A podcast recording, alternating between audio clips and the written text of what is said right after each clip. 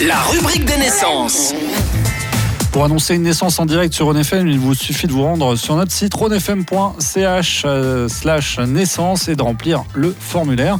Et ensuite, on annoncera avec euh, plaisir l'arrivée de votre petit ou de votre euh, petite.